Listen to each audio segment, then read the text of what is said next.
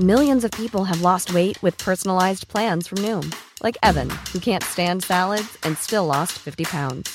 Salads, generally, for most people, are the easy button, right?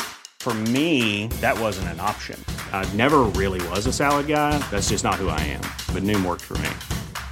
Get your personalized plan today at Noom.com. Real Noom user compensated to provide their story. In four weeks, the typical Noom user can expect to lose one to two pounds per week. Individual results may vary.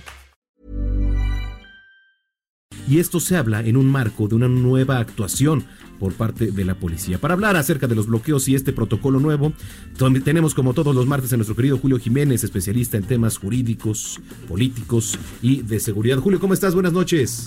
Manuel, ¿qué tal? Muy buenas noches. Como siempre, un placer. Gracias por la oportunidad. Brenda, muy buenas noches. Buenas noches, Julio. ¿Cómo ves este nuevo operativo, este nuevo actuar del marco de la policía? Bueno, creo que los capitalinos podremos estar tranquilos frente a este nuevo protocolo en, la actuación de los elementos de la Secretaría de Seguridad Ciudadana en este nuevo protocolo de acción para contener, para encapsular y para evitar que haya un ataque a las vías generales de comunicación, evidentemente garantizando el legítimo ejercicio de la libertad de manifestación, respetando los derechos humanos, pero también respetando la libertad de tránsito, respetando los derechos de los miles de usuarios que tienen la necesidad de tomar pues un avión y que no pueden ser víctimas ni pueden ser presas ni de marchas, ni de plantones, ni de bloqueos. ¿Qué tal parece que en esta ciudad se había vuelto un deporte o una práctica recurrente para someter a cualquier institución o autoridad, para someterlos a sus intereses o a sus conveniencias personales o de grupo? Muy bien, pues sí, este, está interesante porque, pues además ahora el tema de derechos humanos aquí es, es muy importante analizarlo, Julio. Sí, sin lugar a dudas hay que reconocer que el de los ocho niveles de uso de la fuerza, eh, eh, la actuación de la policía fue protocolaria.